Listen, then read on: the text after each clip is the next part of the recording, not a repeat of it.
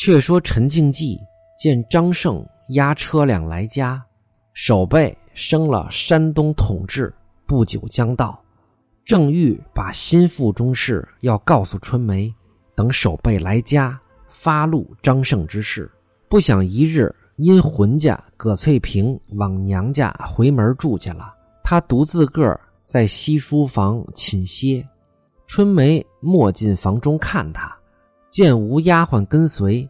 两个就解衣在房内云雨坐一处，不妨张胜摇着铃寻风过来，到书院角门外，听见书房内仿佛有妇人笑语之声，就把铃按住，慢慢走来窗下窃听。原来春梅在这里与陈静济交媾，听得陈静济告诉春梅说道：“颇耐张胜那厮。”好生欺压于我，说我当初亏他寻得来，几次在下人前败坏我。昨日见我在河下开酒店，一竟使小舅子坐地虎刘二打我的酒店，把酒客都打散了，专一以逞他在姐夫麾下，在那里开巢窝放私债，又把孙雪娥引战在外监宿。只瞒了姐姐一人眼目，我几次含忍，不敢告姐姐说。趁姐夫来家，若不早说之，往后我定然不敢往河下做买卖去了。春梅听了，说道：“这厮嫩般无礼，孙雪娥那贱人，我卖了他，如何又留住在外？”陈静记道：“他非是欺压我，就是欺压姐姐一般。”春梅道：“等他爷来家。”叫他定结果了这厮。常言道：“隔墙须有耳，窗外岂无人。”两个只管在内说，却不知张胜窗外听得明明白白，口中不言，心中暗道：“此时叫他算计我，不如我先算计了他吧。”一面撇下铃走到前边班房内，取了把谢万钢刀。说时迟，那时快。在石上磨了两磨，走入书院中来。不想天假奇变，还是春梅不该死于他手。忽被后边小丫鬟兰花慌慌走来叫春梅，报说道：“小衙内金哥忽然风摇倒了，快请奶奶看去。”唬得春梅两步做一步走，奔到后房中看孩儿去了。却刚进去，那张胜提着刀子。竟奔到书房内，不见春梅，只见陈静济睡在被窝内。见他进来，陈静济叫道：“哎呀，你来做什么？”张胜怒道：“我来杀你！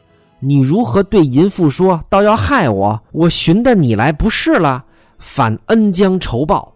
常言道：黑头虫不可救，救之就要吃人肉。休走，吃我一刀子，明年今日是你死忌。”那陈静济光赤条身子没处躲，只搂着背吃他拉过一边，向他身就扎了一刀子来，扎着软肋，鲜血就秒出来。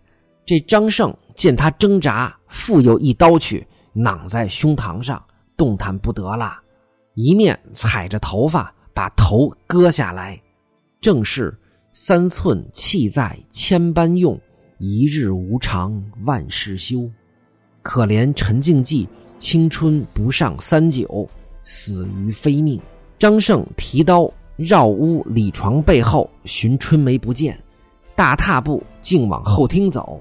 走到仪门首，只见李安背着牌铃在那里寻风。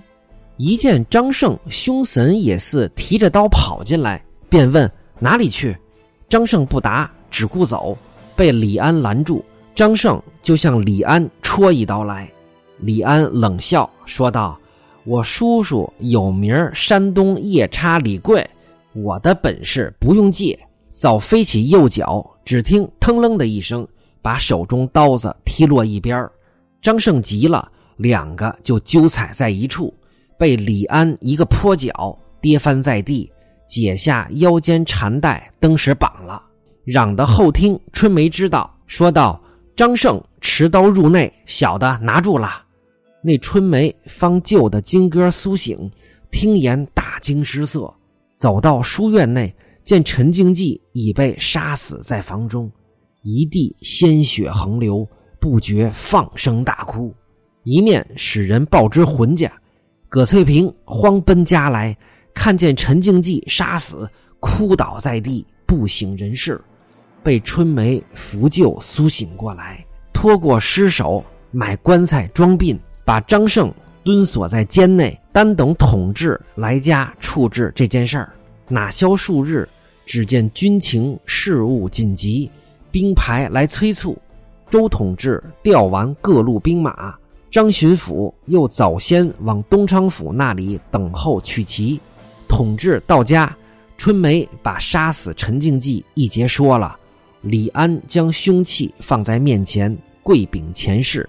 统治大怒，坐在厅上，提出张胜，也不问长短，喝令军牢五棍一换，打一百棍，登时打死。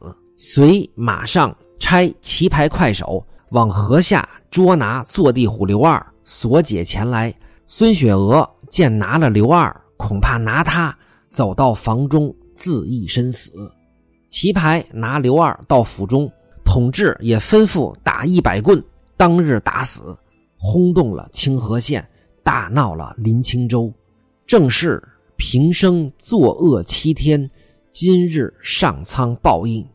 有诗为证：为人切莫用七心。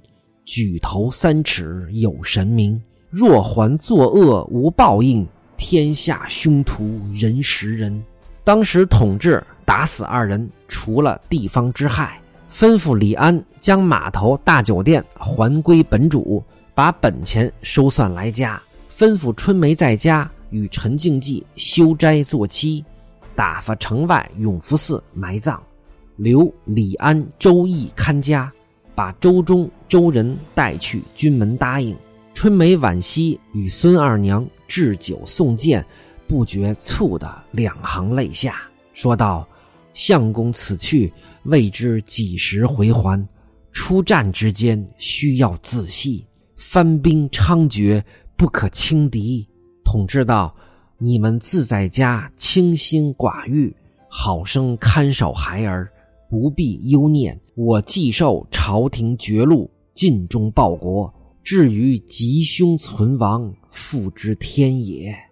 主福毕，过了一宿，次日军马都在城外囤积，等候统治启程。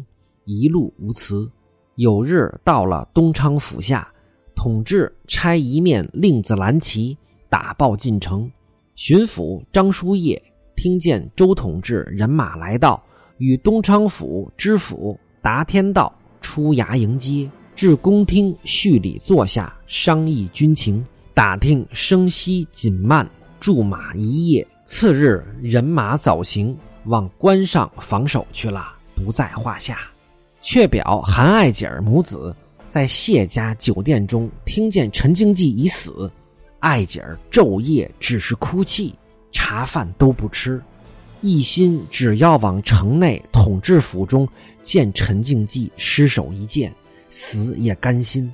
父母旁人百般解劝不从，韩道国无法可处，使八老往统治府中打听，陈静济灵柩已出了殡，埋在城外永福寺内。这八老走来回了话，韩爱姐儿一心要到他坟上烧纸。哭一场也是和他相交一场，做父母的只得依他，雇了一乘轿子到永福寺中，问长老葬于何处。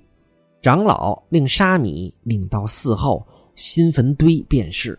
这韩爱姐儿下了轿子，到坟前点着纸袋，倒了万福，叫声：“亲郎，我的哥哥。”奴实指望和你同偕到老，谁想今日死了，放声大哭，哭得昏晕倒了，头撞于地下就死过去了。慌了韩道国和王六向前扶救，叫姐姐叫不应，越发慌了。不想那日正是葬的三日，春梅与浑家葛翠萍坐着两乘轿子，半单跟随，抬三生祭物来与他暖木烧纸。看见一个年小妇人穿着缟素，头戴孝髻，哭倒在地。一个男子汉和一中年妇人搂抱他，扶起来又倒了，不省人事，吃了一惊。因问那男子汉是哪里的，这韩道国夫妇向前施礼，把从前以往话告诉了一遍，说道：“这个是我的女孩韩爱姐。”春梅一闻爱姐之名，就想起昔日曾在西门庆家中会过，又认得王六。韩道国悉把东京蔡府中出来一节说了一遍，说道：“女孩曾与陈官人有一面之交，不料死了。他只要来坟前见他一见，烧纸钱，不想到这里又哭倒了。当下两个救了半日，这韩爱姐儿吐了口粘痰，方才苏醒，上哽咽哭不出声来。”痛哭了一场起来，与春梅、葛翠萍插竹也似磕了四个头，说道：“奴与他虽是露水夫妻，他与奴说山盟言海誓，情深意厚，实指望和他同偕到老。谁知天不从人愿，一旦他先死了，撇得奴四腹着地。”他在日曾与奴一方无灵帕儿，尚有四句情诗。知道宅中有姐姐，奴愿做小，尚不信。向袖中取出无灵帕儿来，上面写诗四句。春梅同葛翠萍看了诗云：“无灵帕儿知回文，洒汗挥毫莫记心。寄语多情寒无解。”永携鸾凤百年情，爱姐儿道：“奴也有个小小鸳鸯锦囊，与他配载在身边，两面都扣绣着并头莲，每朵莲花瓣儿一个字儿，寄与情郎陈君膝下。”春梅便问葛翠萍道：“怎的不见这个香囊？”葛翠萍道：“在底裤子上拴着。”奴替他装殓在棺椁内了。当下祭毕，让他母子到寺中摆茶饭，劝他吃了些。王六见天色将晚，催促他起身，他只顾不思动身，一面跪着春梅、葛翠萍，哭说道：“奴情愿不归父母，同姐姐守孝寡居，明日死。”伴他魂灵，也是奴和他恩情一场。说是他妻小，说着那泪如泉涌。葛翠萍只顾不言语，春梅便说道：“我的姐姐，只怕你年小青春守不住，却不误了你好时光。”爱姐儿便道：“奶奶说哪里话？奴既为他，虽弯目断鼻，也当守节。”是不再配他人，嘱咐他父母道：“你老公婆回去吧，我跟奶奶和姐姐府中去也。”那王六眼中垂泪，哭道：“我承望你养活俺两口到老，才从虎穴龙潭中夺得你来，今日倒闪闲了我。”那爱姐儿口里只说：“我不去了。”你就留下我，到家也寻了无常。那韩道国因见女儿坚毅不去，和王六大哭一场，洒泪而别，回上林清殿中去了。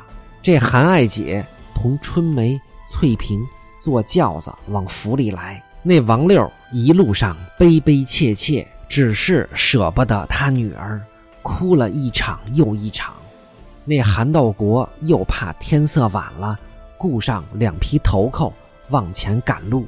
正是马驰心急路途穷，身似浮萍泪转蓬。只有都门楼上月，照人离恨各西东。